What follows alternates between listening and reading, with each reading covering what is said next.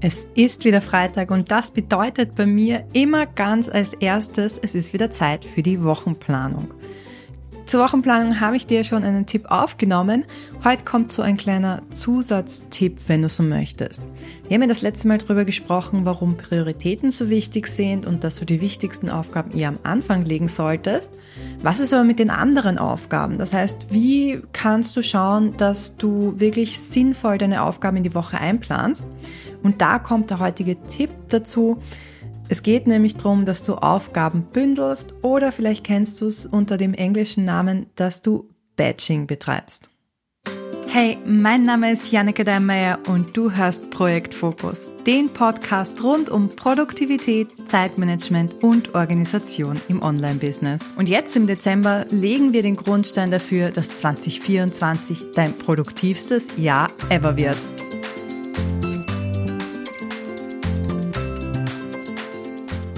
Du hast ganz bestimmt schon vom Konzept des Aufgabenbündelns oder Batchworkings gehört. Vielleicht machst du es sogar schon, entweder absichtlich oder auch rein intuitiv.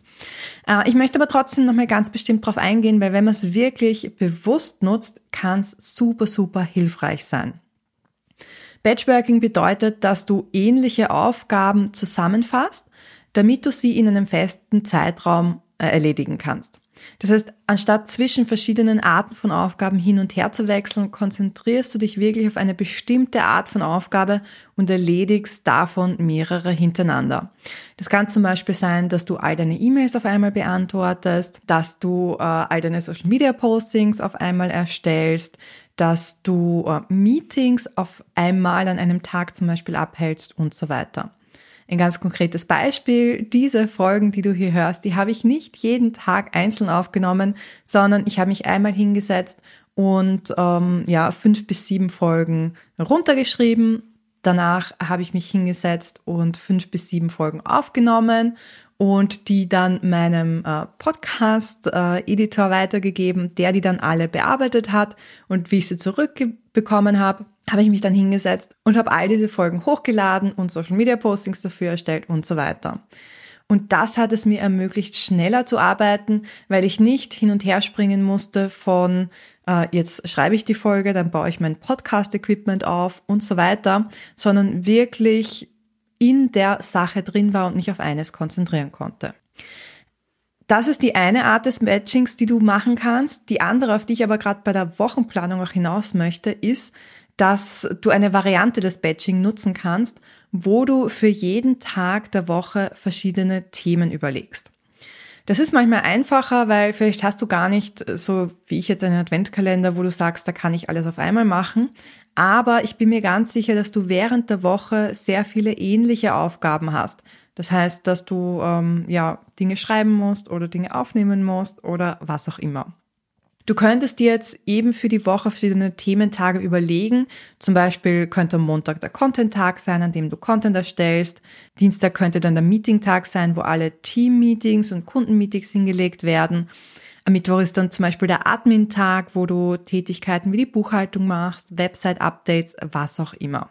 Und ich glaube, du merkst schon, wie uns das hier jetzt bei der Wochenplanung helfen kann. Wenn es dir nämlich schwerfällt, deine Aufgaben nach Prioritäten einzuplanen, also am Anfang der Woche das mit der höchsten Priorität, dann das mit der zweithöchsten Priorität und so weiter, dann könnten so Thementage auch eine gute Idee für dich sein.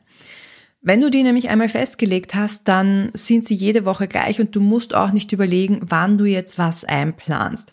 Ich wäre aber trotzdem vorsichtig, weil natürlich immer was dazwischen kommen kann. Das heißt, wenn ein gesamter Content-Tag ausfällt, dann ähm, musst du schauen, wie du den Content auf die anderen Tage äh, aufteilst.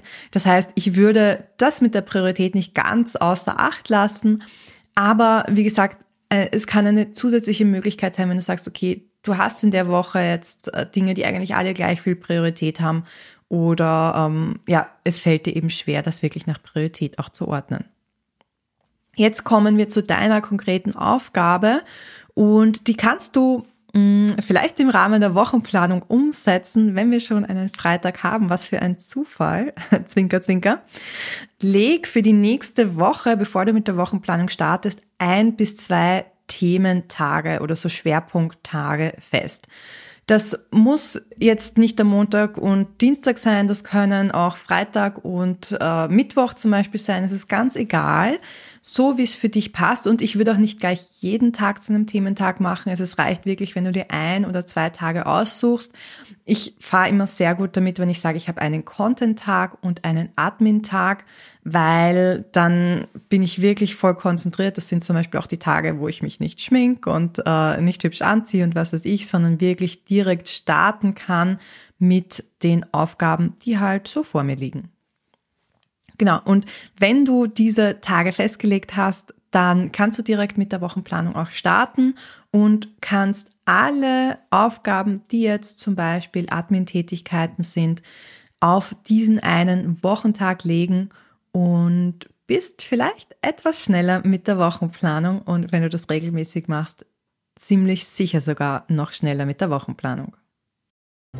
Wenn du noch mehr Tipps und Strategien lernen möchtest, wie du deine Woche wirklich effizient planst, dann lade ich dich zu meiner dreiteiligen Workshop-Serie im Jänner ein, wo ich dir, ja, unter anderem zeige, wie mir die Wochenplanung geholfen hat, effizienter zu werden und meine Arbeitszeit von 80 Stunden auf 20 Stunden zu reduzieren.